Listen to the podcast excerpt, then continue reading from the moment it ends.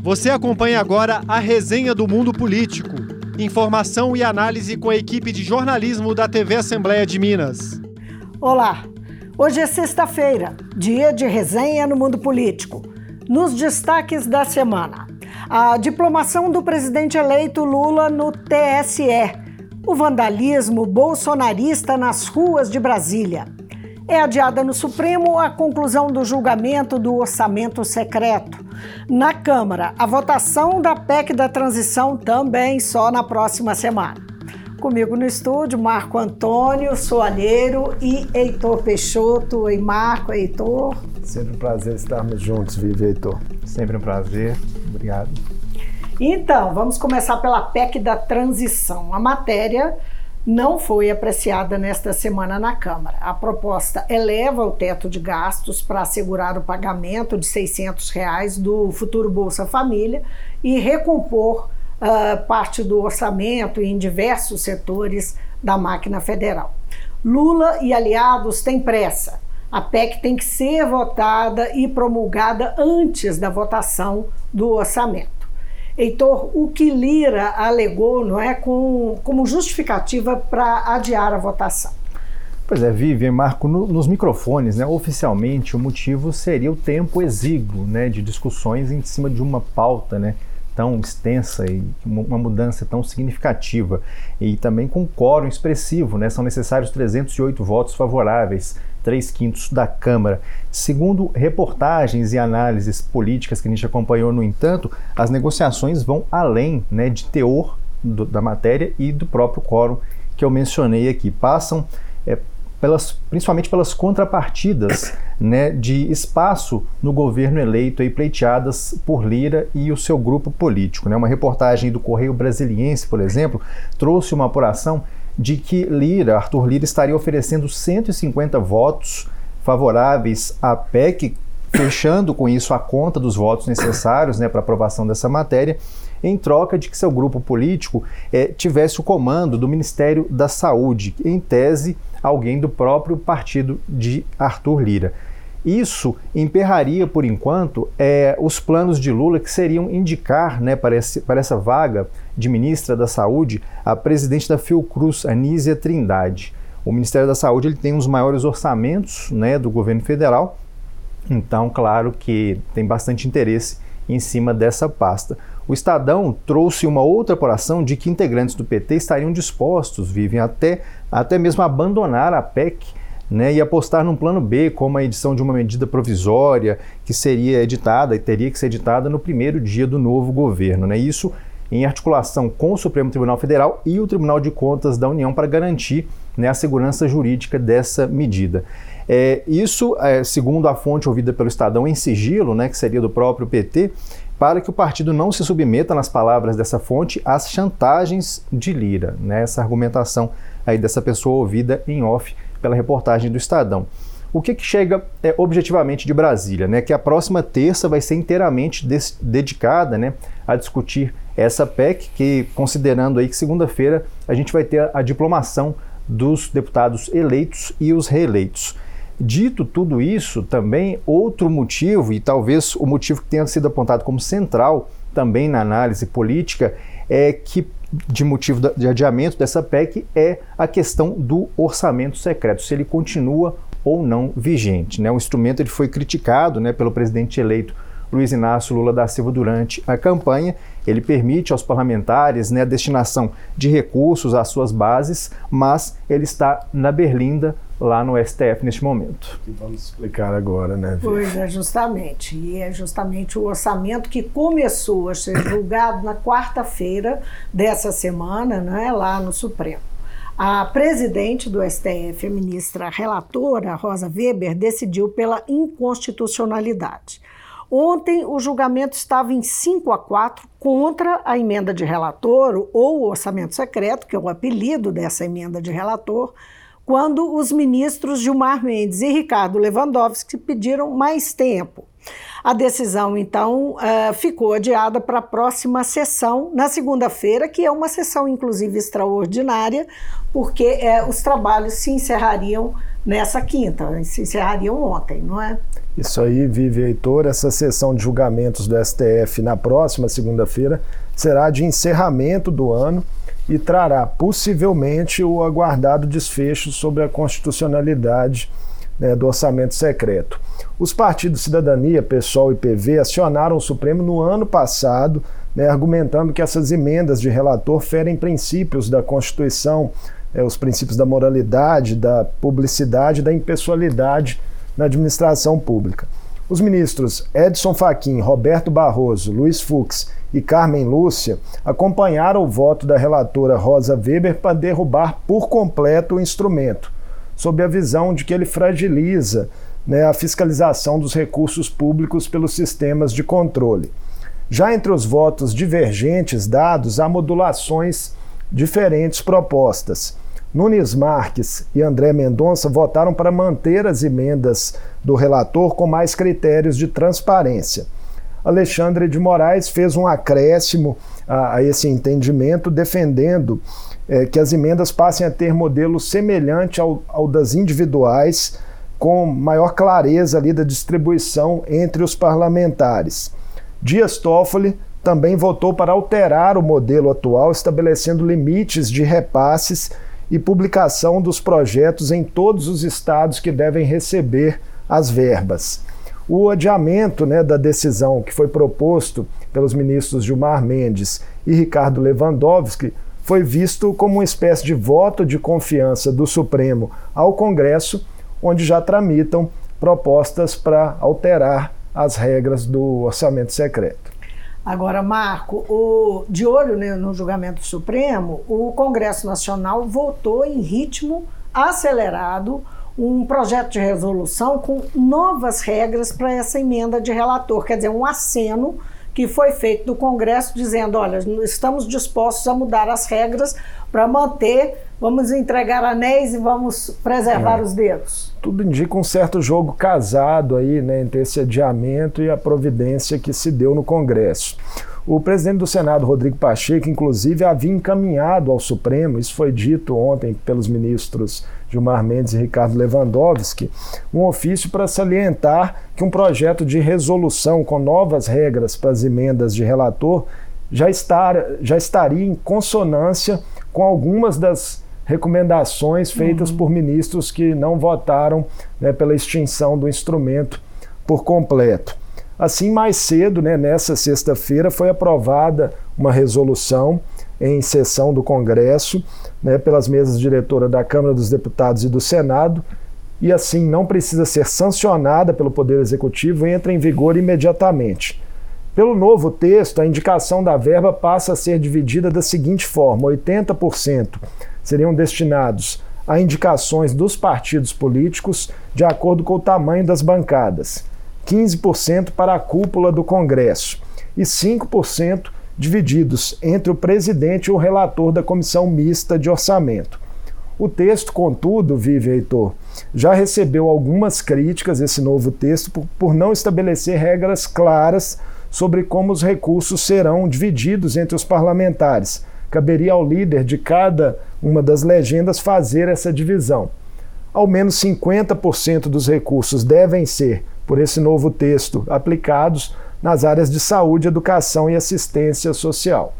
Essas, essas críticas que começam a aparecer ainda são incipientes, porque, na verdade, a aprovação aconteceu tem poucas horas, não é? O, o, terminou a votação perto de uma hora da no tarde. No início da tarde e dessa sexta-feira. nós estamos gravando aqui três e meia. Não é? Então, a, ainda é incipiente, o que saiu na mídia é. a, a, ainda vai se consolidar, mas já existe gente falando que falta, continua faltando é, transparência. Que tem esses problemas. O orçamento da União para 2023 tem previstos ali 19,4 bilhões de reais para o orçamento secreto, barra emendas de relator aí, ou seja, é muito dinheiro, né, uma quantia bastante expressiva. E parlamentares esperam né, que essa votação é, dessa sexta-feira ajude a convencer os ministros do Supremo no julgamento de segunda-feira, né, na retomada, a não derrubarem por completo o Instituto do, do, Orçamento Secreto, das emendas de relator. Para isso, precisa que os ministros Gilmar Mendes e Ricardo Lewandowski, Lewandowski votem com a divergência. Por enquanto está 5 a 4 pela derrubada do orçamento. Muito bem, segue em suspenso a votação da PEC, né? A PEC da transição que está, como nós falamos aí, se equilibrando, esperando essa decisão. É, e o interesse dos parlamentares, obviamente, é porque é um mecanismo né, de eficiente do ponto de vista pragmático para eles para a distribuição de recursos para suas bases eleitorais. Bom, na terça-feira, dia 12, o Tribunal Superior Eleitoral diplomou o presidente eleito Lula. A diplomação confirma o processo eleitoral e habilita Lula a tomar posse no dia 1 de janeiro. Heitor, os discursos de Lula e do presidente né, do TSE, Alexandre de Moraes, deram foi, é, foi o que deu tom não é, para a cerimônia. Os discursos né, foram notícia por si só, né, Vivi? Até às vezes mais destacados do que a diplomação em si. A gente viu aí uma franca e obstinada defesa e exaltação né, da democracia. O Lula disse que o diploma ele pertence ao povo brasileiro. Momento nesse, né, que chorou, lembrando das críticas que ele sempre recebeu dos opositores por não ter né, um diploma universitário. Isso aí já tinha sido motivo de emoções anteriores do presidente eleito agora de novo retomada, né, porque de fato ele é muito criticado. É, foi muito criticado durante as campanhas, não só de agora como anteriormente, exatamente por não ter essa formação universitária.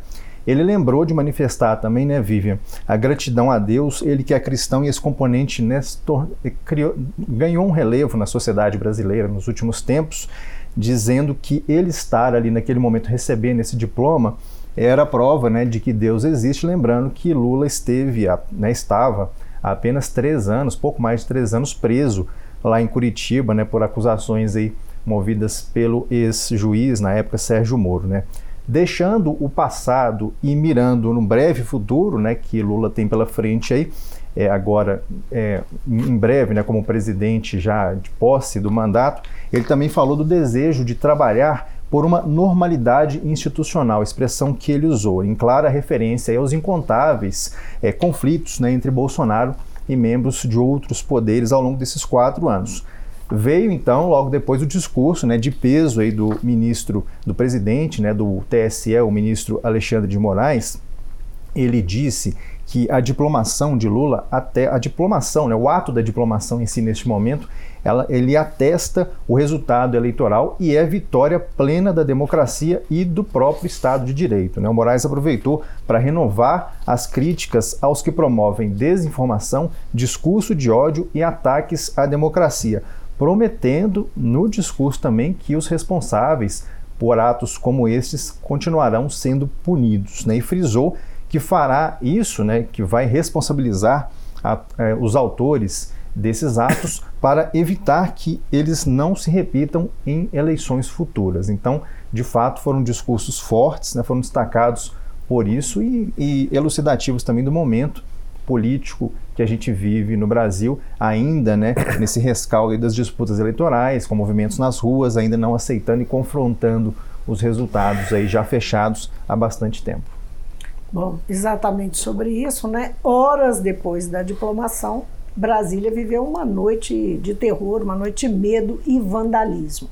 Um grupo de pessoas vestidas de verde e amarelo tentou invadir a Polícia Federal para impedir a prisão de um líder bolsonarista.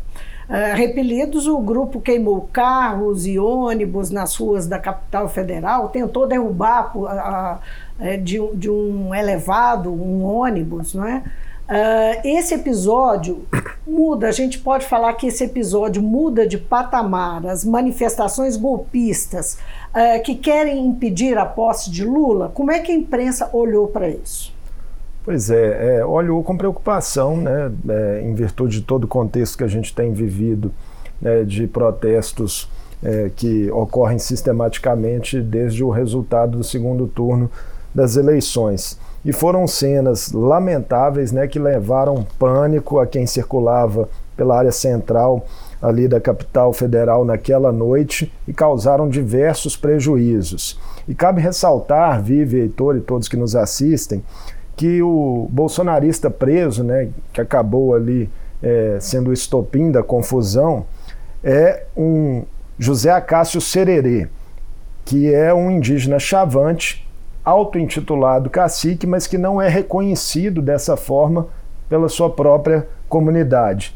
Ele já foi preso, inclusive, por envolvimento com tráfico de drogas e viajou a Brasília patrocinado por um fazendeiro que defende explicitamente reações armadas ah, para impedir a posse do presidente eleito Lula. É importante frisar também que essa radicalização né, ela é insuflada há alguns meses por discursos de atores políticos, né, influenciadores de extrema direita, por meio de mensagens cifradas e às vezes até literais, né, de que não aceitarão a legitimidade da derrota eleitoral com base em alegações falsas, teorias conspiratórias. O próprio Bolsonaro havia se encontrado mais cedo, no próprio dia é, da confusão, com manifestantes que desejam intervenção federal e reforçou ali uma postura dúbia, ficou em silêncio, enfim. Chamou atenção ainda nesse lamentável episódio uma certa passividade da Polícia Militar do Distrito Federal, que demorou a se mobilizar para controlar o caos e não efetuou nenhuma prisão em flagrante. Mas é, alguns policiais militares de fato se juntaram a agentes da Polícia Federal e pelo menos conseguiram ali proteger o hotel onde estavam hospedados o presidente eleito Lula e seu vice Geraldo Alckmin, que cumprem agendas né, da transição em Brasília. E claro, por fim, né, todo o episódio acende um sinal de alerta nas instituições sobre a necessidade de se redobrar providências, cuidados para que as cerimônias né, de posse é, do presidente Lula, eleito Lula, no dia 1 de janeiro, aconteçam é, de forma pacífica. Pois é, e na mesma noite, não é, autoridades é, começaram a reagir contra os ataques. É, como, como é que foram essas reações e, e quem reagiu? É uma das primeiras manifestações, uma das primeiras, uma das primeiras vozes que repercutiram naquela noite foi a do futuro ministro da Justiça, né, o ex-governador do Maranhão e senador eleito também, Flávio Dino. Ele tinha escrito nas redes sociais né, que é, palavras do, do, do, futuro secretário, futuro ministro, né, os que querem o caos antidemocrático não venceram e não vencerão. Aí Pouco depois disso, ele foi acionado também pela própria imprensa, né, deu uma coletiva na própria noite de segunda-feira, ainda no calor né, daqueles ataques, detalhando aí providências né, que, de combate a, essas, a essas ações e também de investigação quase como se ministro fosse, né, ali naquele, naquela posição, naquele momento, é. inclusive pela própria imprensa ali, quase reconhecido pela imprensa nesse E porque nesse outro elemento, né, da confusão foi um certo sumiço do atual ministro, né, Anderson Barros, Anderson que Torres, Anderson né? Torres, Anderson que, Torres. que de fato não apareceu ali imediatamente para dar algum posicionamento à sociedade. É, o jornalista Guilherme Amado, né, ele até destacou que o atual ministro, né, o Anderson Torres, atual ministro da Justiça e Segurança Pública, ele tinha agenda vazia na terça-feira, no dia seguinte a esses atos, e já estava sem compromissos oficiais há uma semana. Né? Então, quer dizer, ele manteve aqueles, aquela inércia, né? aquela falta de compromissos oficiais, mesmo com tudo aquilo acontecendo lá em Brasília. E esse movimento do Flávio Dino, claro, né, como o próprio Marco aqui já, já mencionou, pelo, pelo silêncio das autoridades do atual governo, né? inclusive o próprio presidente Bolsonaro, aí, que não se manifestaram aí nesses dias. É, de, bom, só, só fazendo um, um, um, adendo aqui, o, o, Anderson Torres, depois dessa matéria do Guilherme Amado, né, falando que ele não tinha compromisso oficial, ele veio, repudiou os atos né, e disse que as pessoas serão sim responsabilizadas. O presidente Bolsonaro, ele manteve o silêncio na terça-feira, eh, no dia seguinte aos ataques, inclusive ele estava participando logo pela manhã de um evento militar, né, o Dia do Marinheiro, no grupamento dos fuzileiros navais. Estavam ao lado de Bolsonaro o vice-presidente Hamilton Mourão e o atual ministro da Defesa, né, o Paulo Sérgio Nogueira, todos ficaram em silêncio sobre essas manifestações de vandalismo lá em Brasília. Quem falou sobre os ataques, mas só na manhã de terça-feira, né, cerca de 12 horas depois do que aconteceu, segundo a própria imprensa notou, foi o presidente da Câmara, né, o Arthur Lira. Ele disse repudiar veementemente os ataques, fez um apelo no Twitter ao governo do Distrito Federal para que, para que redobre os cuidados com a segurança. O colega da casa ao lado, né, o senador, presidente do Senado, Rodrigo Pacheco, ele já tinha se manifestado logo após os ataques. De, na noite da Na noite, da né, na própria, no, na própria cena dos acontecimentos, uhum. ele chamou de absurdos os atos de vandalismo feitos, por, segundo ele, por uma minoria raivosa. Falou que isso acirra né, o cenário de intolerância que impregnou parte da campanha, palavras dele, e disse que as forças de segurança devem agir para reprimir a violência injustificada. Senadores como Simone Tebet e Fabiano Contarato também cobraram responsabilização. Inclusive, o Contarato, que é do PT, chamou as ações de ataques terroristas. Já o presidente eleito Luiz Inácio Lula da Silva aproveitou a entrega dos relatórios da transição na terça-feira para falar sobre esses ataques. Ele culpou o, o presidente Jair Bolsonaro né, por não reconhecer a derrota né, ainda né, das eleições e, segundo o presidente eleito Lula, a, a, fazendo isso, né, incentivando atos dessa natureza. Então, aí o, é, um panorama sobre as falas políticas né, em torno dessa, dessas lamentáveis cenas que a gente viu na segunda-feira. Bom, na quinta-feira veio a reação da Justiça. O ministro do STF, Alexandre de Moraes, autorizou uma operação contra bolsonaristas suspeitos em oito estados e Distrito Federal, né, Marco? Talvez aí a primeira demonstração do ministro Alexandre de que estava falando de fato para valer na cerimônia de diplomação, né, que a gente já comentou aqui, quando ele prometeu rigor contra atos antidemocráticos. Foi uma operação de busca e apreensão que movimentou só, o noticiário. Só observação, na verdade ele tem sido bem rigoroso, não é? Ele é. mais uma vez demonstrou Mais uma vez, rigor. né? É, reiterando né, aí seu compromisso com esse combate aos atos antidemocráticos. Foi uma operação de busca e apreensão que movimentou o noticiário político né, desde as primeiras horas da manhã dessa última quinta-feira e cumpriu 103 mandados. Em alguns endereços em Santa Catarina, a Polícia Federal encontrou armas pesadas como submetralhador e fuzil que poderiam vir a ser usadas né, em atos antidemocráticos.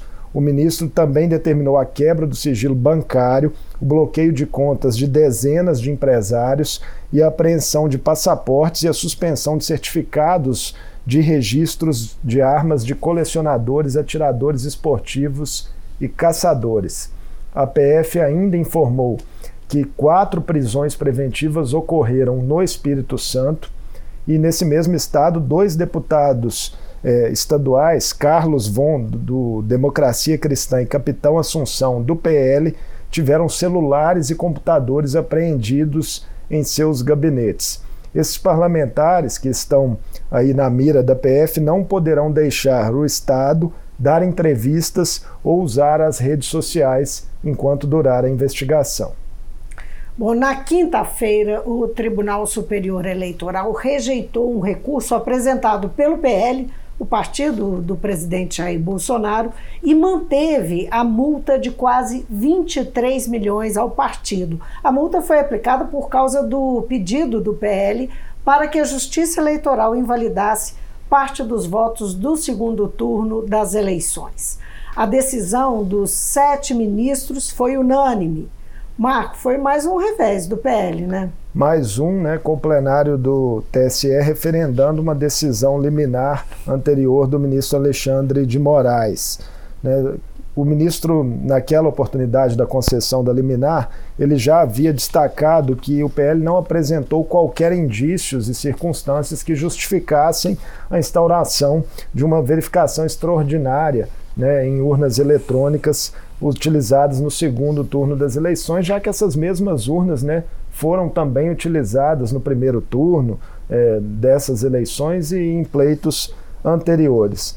Também foi endossado pela decisão o imediato bloqueio do fundo partidário do PL até o efetivo pagamento dessa multa de quase 23 milhões de reais, com o depósito do valor em conta judicial.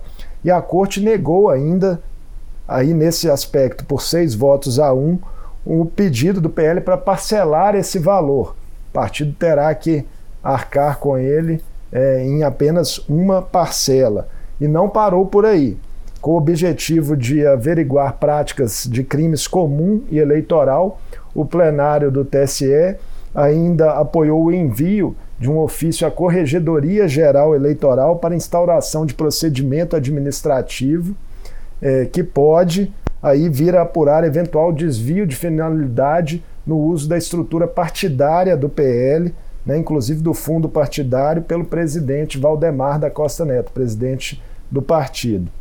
Valdemar reagiu né, por meio de um vídeo, Vive Heitor, no qual ele alega que a decisão do TSE de confirmar a multa e bloquear as contas prejudica funcionários e pode até inviabilizar né, o funcionamento regular da sigla.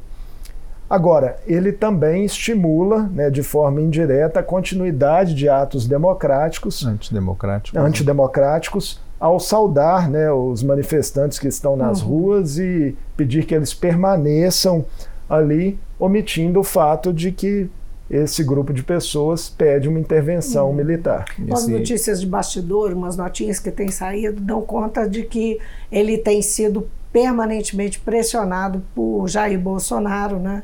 É, para que tome, para que peça a, a, que as, a, a, vota, a, votação não é, do segundo turno seja é, considerada ilegal. Não é ilegal, o termo não é esse, mas é que seja é, contestada, contestado, né? novas né? linhas Enfim. de no, em novas é, linhas de questionamento, é, mas que tenham mesmo o mesmo objeto, né? É. vai tendo que se equilibrar nesse jogo, é mas vai acumulando, né, decisões desfavoráveis. Agora isso casa também com aquele discurso que a gente acabou de falar dele, né, do Alexandre de Moraes na diplomação do, do, do presidente eleito Luiz Inácio Lula da Silva. É, do, da preocupação de, de, de, que não se repitam né, essas manifestações, esses, esses expedientes partidários, especialmente em eleições futuras. Né? Parece que o rigor casa muito com isso, de fechar as portas para que o, o mesmo partido, ou outros partidos, outras lideranças partidárias tenham esse tipo de conduta, de questionamento, de afronta ao Estado democrático de direito e as eleições que até hoje não deram nenhuma é, manifestação de fragilidade, enfim, de contestação mais evidente dos resultados. E que é um ponto alto desse Estado democrático de direito, um momento o mais nobre, né? Exatamente. Bom, agora uma notícia preocupante. Há duas semanas do fim do mandato, o governo Bolsonaro publicou hoje uma medida que autoriza a extração de madeira em terras indígenas.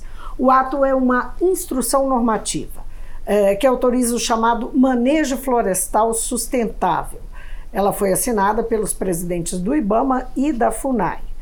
Alvo de invasores e garimpeiros, as terras indígenas estão entre os principais redutos de conservação ambiental no país. Com as novas regras e, e, lacunas na fiscalização, que foram cada vez mais crescentes durante esses últimos anos, especialistas temem que a medida facilite a exploração criminosa. A medida entra em vigor em 30 dias, já no governo Lula. Agora, de volta ao futuro governo. Essa semana, Fernando Haddad, indicado de Lula para o Ministério da Economia, confirmou alguns nomes da equipe econômica. E Aloysio Mercadante foi escolhido por Lula para assumir a presidência do BNDES. Ambos, Haddad e Mercadante, são quadros históricos do PT. O mercado financeiro reagiu mal ao nome de Mercadante, com forte queda de bolsa de valores. Então, como é que a mídia explicou essa reação? É, matérias aí, né, de repercussão sobre esse anúncio né, lembraram a participação de Aloysio Mercadante à frente de três ministérios do governo de, Dilma Rousseff, que foram Ciência e Tecnologia, Ciência, Tecnologia e Inovação, essa é uma pasta, Educação e Casa Civil.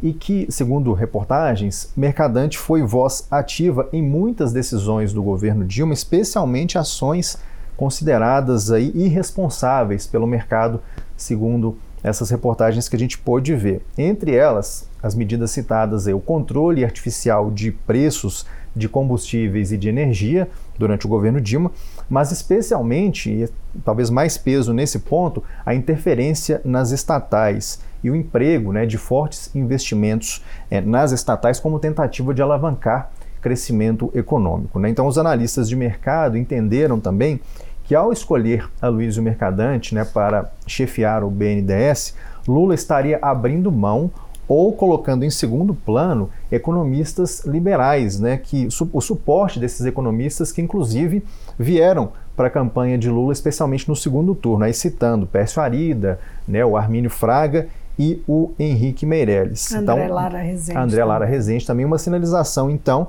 é, um, parte do mercado dessas matérias entendendo, então, que há uma, uma escolha e escolhendo o mercadante essa escolha seria em detrimento desse viés mais liberal desses outros economistas. Então, isso se refletiu, né, Vivian, como você falou, em resultados aí da bolsa, né, e em outros elementos aí da economia. Vamos ver como que isso se, se comporta, como que isso evolui nos próximos dias aí desse governo ainda de transição. Né? Pois é, enquanto isso, passa na Câmara uma emenda à lei das estatais que reduz de três anos para 30 dias a quarentena exigida para que pessoas que atuaram nos cargos de decisão em partidos ou na organização de campanhas eleitorais integrem o comando de empresas públicas e agências reguladoras.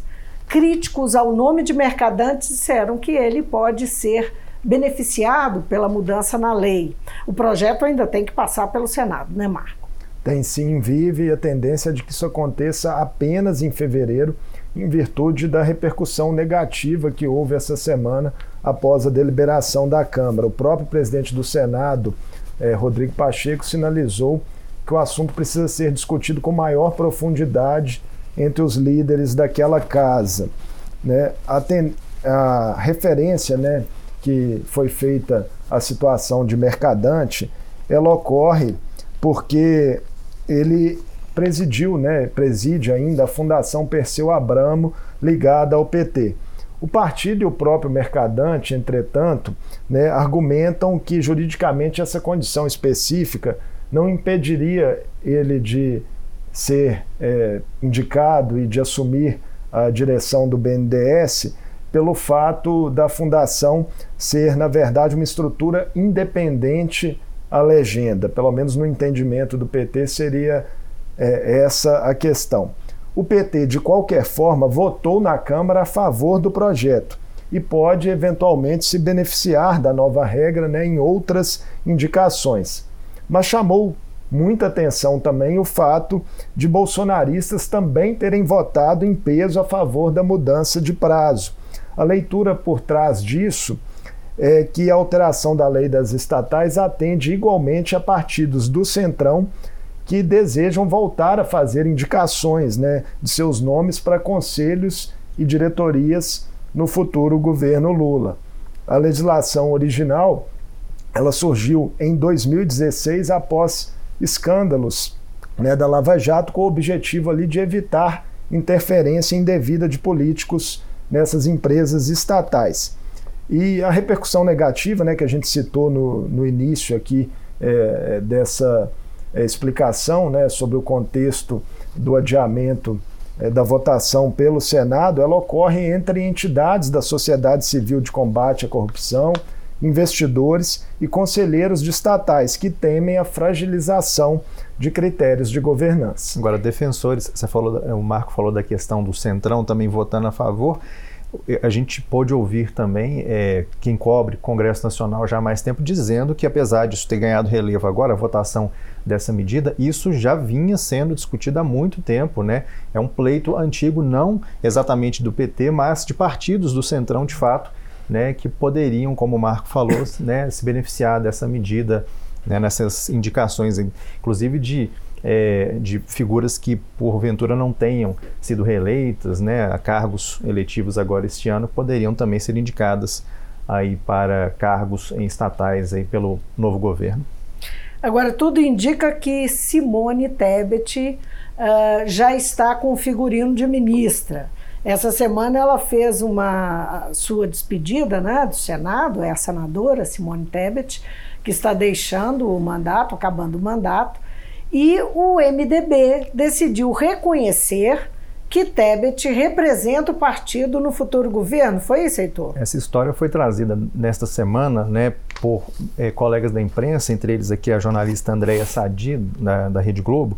É, inicialmente, o que se dizia né, sobre Tebet, sobre a nomeação de Tebet, é que ela não contemplaria demandas do MDB e que a indicação dela a um ministério, eventual ministério, se, pertenceria à cota pessoal do presidente eleito Lula.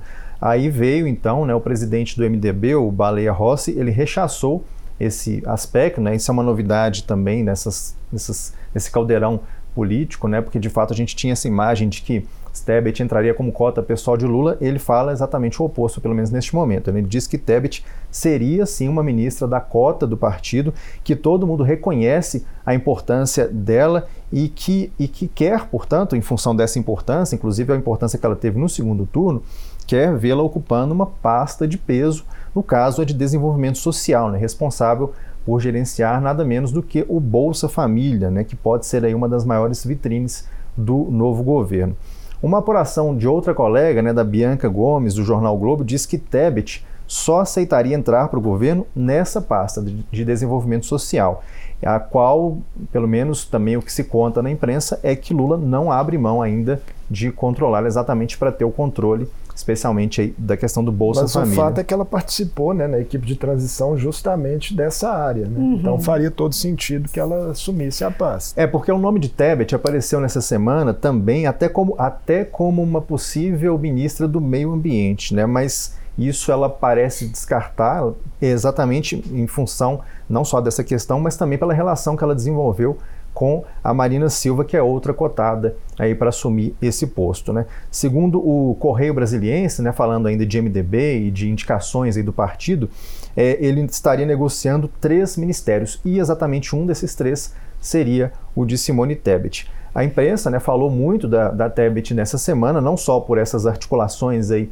em torno dessa possível indicação ao ministério, inclusive no caso do Ministério do Desenvolvimento Social, mas também é, destacando o discurso de despedida dela do Senado, em que ela se emocionou bastante né, nessa despedida lá na tribuna. Ela disse, né, com a necessária prudência ali para aquele momento, não conhecer o, o, seu próximo destino, mas prometeu fazer política enquanto viver. É, além de Tebet né, e de Marina Silva, é, duas mulheres aí citadas por Heitor que podem é, integrar o Ministério de Lula, há uma grande expectativa no meio político também em relação ao nome da governadora do Ceará, Isolda uhum. Sela, que tem uma longa folha de serviços prestados na área da educação, foi uma das principais responsáveis né, por uma revolução na educação básica do Ceará, que é muito celebrada até hoje né, por organismos internacionais, por, né, já recebeu diversos prêmios por esse trabalho e é um nome muito cotado para o Ministério da Educação mas que também enfrenta alguma resistência Até em setores do PT. É, o MEC é um, um, ministério ambicionado pelo PT por grupos é. dentro do partido, não é? E o Camilo Santana estaria sendo aí cotado para Camilo que antecedeu Isolda no cargo, né? Era o governador Exatamente. que deixou o cargo para se candidatar a senador. Camilo Santana é do PT. É. Bom, agora Minas. A Assembleia tem até o dia 18 de dezembro, domingo, para votar o orçamento de 2023. Mas a urgência do projeto do regime de recuperação fiscal proposto pelo governo trava a pauta. Caso o orçamento não passe neste fim de ano, a partir de janeiro, Romeu Zema teria que governar com duodécimos, dividindo o orçamento e os repasses para os outros poderes em 12 parcelas iguais. Ontem, aqui no programa, o cientista político Paulo Diniz comentou essa possibilidade com você, né, Marco? Conversamos sim a respeito, Vivi Heitor, e na análise do Paulo Diniz, entrar em 2023 sem um orçamento definido eh, seria uma sinalização ruim de paralisia para o governo Zema, em um momento importante aí de renovação de expectativas é, da população com mais um mandato do governador. Engessaria a ação do executivo, né, pelo menos nos primeiros meses é, desse novo mandato, por um tempo indeterminado aí, e por isso mesmo Paulo Diniz acredita que o governo, na visão dele, já deveria ter construído um acordo retirando o, a urgência né, para o pro projeto que pede autorização para adesão ao regime de recuperação fiscal da União e facilitando assim a aprovação do orçamento e de outras pautas. Mas segundo o nosso colega, jornalista Orion Teixeira, né, colunista da Band Minas, Zema optou deliberadamente por não retirar a urgência por temer que, uma vez liberada a pauta da Assembleia, chamadas é, matérias bombas que possam prejudicar seu governo ainda sejam colocadas em tramitação antes do início da próxima legislatura. Bom, é, o secretário de governo, Igor Eto, e o de Fazenda, Gustavo Barbosa, prestaram contas do governo Zema em audiência do Assembleia Fiscaliza aqui na casa. Eles comentaram uma liminar do ministro do Supremo Tribunal Federal, Nunes Marques, que autoriza a adesão do Estado ao regime de recuperação fiscal. Os dois reforçaram a necessidade da aprovação do texto pela Assembleia. Vamos ver.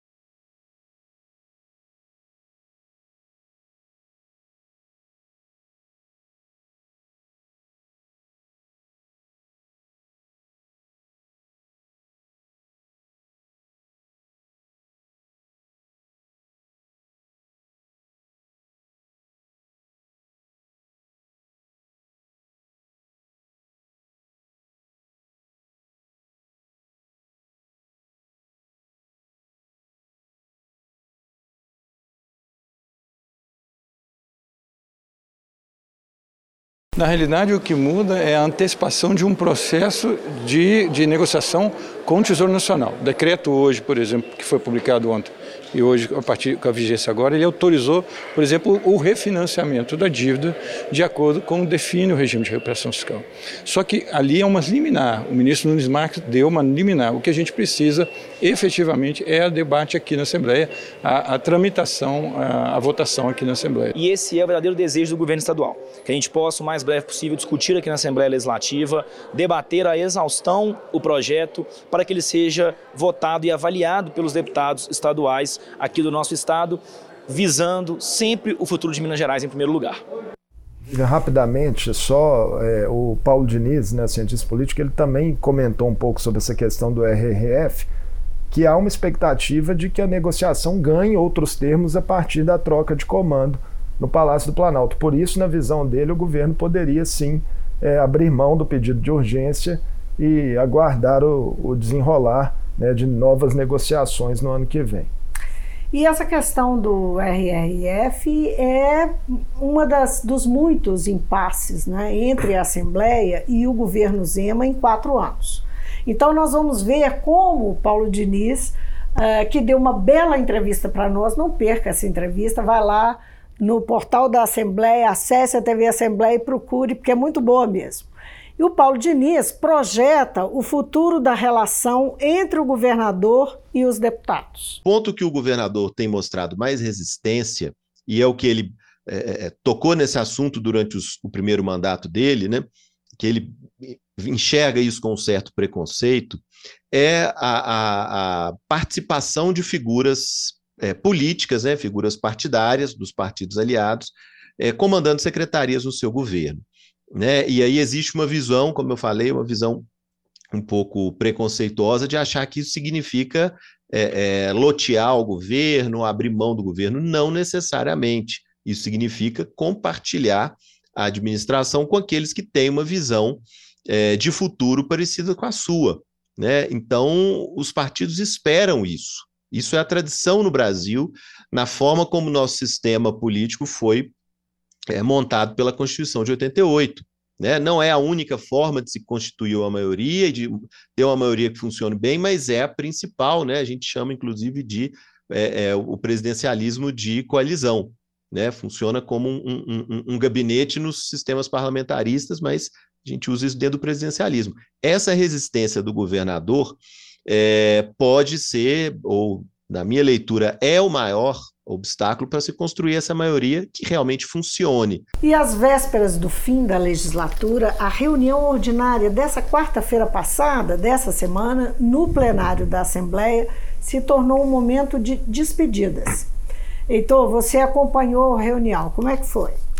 Foi uma reunião bastante diferente do que a gente está acostumado a ver até na duração, né? Foram mais de cinco horas de uma reunião ordinária aqui no plenário. Mas o que, chamou a atenção né, de quem estava lá presente cobrindo o clima sereno, ameno e emocionado né, dos parlamentares que estão aí deixando a casa. O primeiro né, a falar e o mais longo discurso, né, que durou duas horas entre discurso e apartes, foi o de Sávio Souza Cruz, né? Ele muito emocionado, né? Chorou algumas vezes, lembrando aí dos seis mandatos que ele teve aqui na casa. Foi muito elogiado pelo bom humor, uma marca que a gente já acompanhou bastante aqui na Assembleia, né? Ele tem umas tiradas excelentes aí sobre, né, sobre tudo, né, sobre as discussões legislativas. A gente um vai lembrando, né, um pouco, às vezes. É, ele foi saudado, inclusive, pelo deputado Guilherme da Cunha, mesmo ele lembrando, né, de que praticamente sempre eles estiveram em, em posições divergentes dos debates aqui na casa. Sávio, por exemplo, foi relator da CPI da CEMIG e atuou em várias outras frentes críticas aí ao governo, como a CPI dos fura-filas da vacinação. Outra que se emocionou bastante foi a deputada Celise Laviola, né, na sua despedida aqui da casa.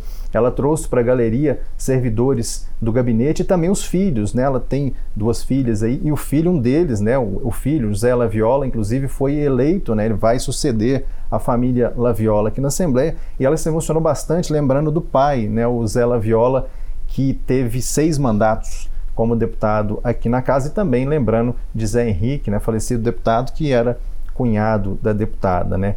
Tivemos muitas lágrimas também, Vivi, na despedida do Oswaldo Lopes. Ele chorou de emoção e, segundo ele, também de muita tristeza por não conseguir renovar o mandato dele. Inclusive, ele falou que pararia para refletir no que, que ele errou para não conseguir essa reeleição aqui à casa. Ele falou que tinha muita dificuldade de, de falar em público no início, né, reconheceu essa fragilidade enfim, apontada por ele como fragilidade nesse primeiro momento, mas foi muito celebrado pela defesa dos animais. Ele conseguiu aí, implantar o hospital, o primeiro hospital público veterinário de Minas Gerais aqui em Belo Horizonte, que faz 30 atendimentos por dia da população carente, os animais da população carente sendo atendidos ali naquele espaço e mais de 200 mil castrações durante o mandato dele. Eu falei do Guilherme da Cunha, porque também foi outro a se despedir, outro que também se emocionou bastante, chorou também ele trouxe os servidores de gabinete, trouxe a esposa, segundo ele, pela primeira vez aqui às galerias da Assembleia, falou uma expressão interessante que ele usou, que vai sentir uma saudade brutal aqui da Assembleia. Ele não estava concorrendo a um cargo aqui, concorreu para deputado federal, não foi eleito, então ele sai da Assembleia também e falou que, se, ele, que ele se encontrou no parlamento, no legislativo. Ele que é advogado, exercia a função de advogado antes. É, ele falou que não daria partes, né, isso foi uma curiosidade também da reunião, não daria partes porque estava muito emocionado, mas foi convencido a ouvir as homenagens dos outros deputados por uma ferrenha opositora dele, que foi a deputada Beatriz Cerqueira. Ela falou: não, você tem sim que ouvir os apartes, porque ela mesma queria homenageá-lo. Né? E ela até falou de uma, uma situação interessante, que havia uma disputa tácita entre os dois, que são vizinhos de gabinete, quem fechava a porta mais tarde, né? quem trabalhava mais naquele dia. E aí ele, ele ouviu a réplica generosa, é, é, ela ouviu a réplica generosa do deputado Guilherme da Cunha dizendo que quando ele sabia que ia participar de alguma audiência com a presença da Bia, da Beatriz Cerqueira, ele se preparava em dobro, ele estudava em dobro os conteúdos, quer dizer, uma reverência Não por acaso, mútua, né? exatamente. E tivemos também, é, nesse, nessa fala do Guilherme da Cunha, uma fala também bastante respeitosa do presidente da casa, Agostinho Patrus. Eles viveram vários embates aqui ao longo desses quatro anos, segundo o presidente, é, é, motivado pela paixão com que cada um defendeu as suas bandeiras aqui no parlamento. E a última emocionada despedida também foi do deputado Dalmo Ribeiro Silva, também com seis mandatos, a exemplo do Sávio Souza Cruz, se emocionou muito, chorou também da tribuna, citou um a um os integrantes do gabinete, presentes também nas galerias, além, é claro, dos familiares, falou muito afetuosamente com um dos filhos presentes ali na galeria, e ele lembrou que, embora esteja na suplência, ele foi o deputado mais votado do sul de Minas. Aí, nesse momento, o deputado Ulisses Gomes, também do sul de Minas, veio também de um grupo político diverso do deputado Dalmo Ribeiro Silva, veio homenageá-lo, dizendo que o Dalmo o obrigava a trabalhar em dobro também, porque ele era incansável percorrendo o sul de Minas, então que a equipe ficava sempre marcando o Dalmo onde ele ia, a equipe do Ulisses Gomes indo atrás, porque era essa disputa interessante. Mas foi assim, um clima muito ameno, muito até divertido, né? A gente riu bastante lá das falas, porque não é o que a gente está acostumado nesse momento tenso da política, das disputas. Foi bastante interessante e até emocionante acompanhar essa reunião. É, quando o Heitor me relatou essas cenas, né, eu fiquei pensando, Vive, que é louvável o simbolismo de todas elas, né? Quando estamos aí em um ciclo nos últimos anos de muito tensionamento no Brasil e que acabou resvalando em alguma medida também aqui na rotina da Assembleia, aqui na política mineira, né?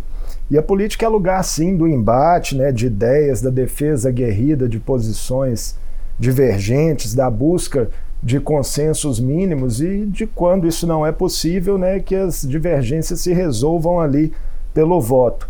Mas esse é um processo né, que não deveria resvalar para discursos de ódio, para uma visão de que o adversário é alguém que deve ser aniquilado né, por ataques desleais, por desinformação, por ameaças ao Estado democrático de direito.